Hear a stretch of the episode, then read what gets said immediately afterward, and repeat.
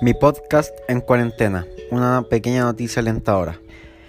El día de hoy mi cara cambió completamente. Tras un montón de meses en cuarentena, en donde ya no daba más, por fin en las noticias dieron una información completamente importante para mí.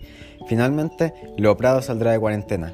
Fue un momento muy breve de alegría, ya que en mi mente pensé, por fin podré realizar mi deporte favorito luego de tanto tiempo, pero era un poco egoísta. La pregunta es, ¿por qué me alegro tanto?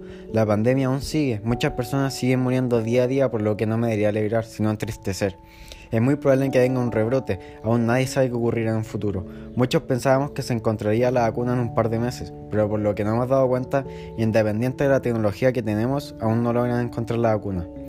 Finalmente, solo me quedará esperar en mi hogar y cuidarme, ya que esto será un acto de empatía para todos.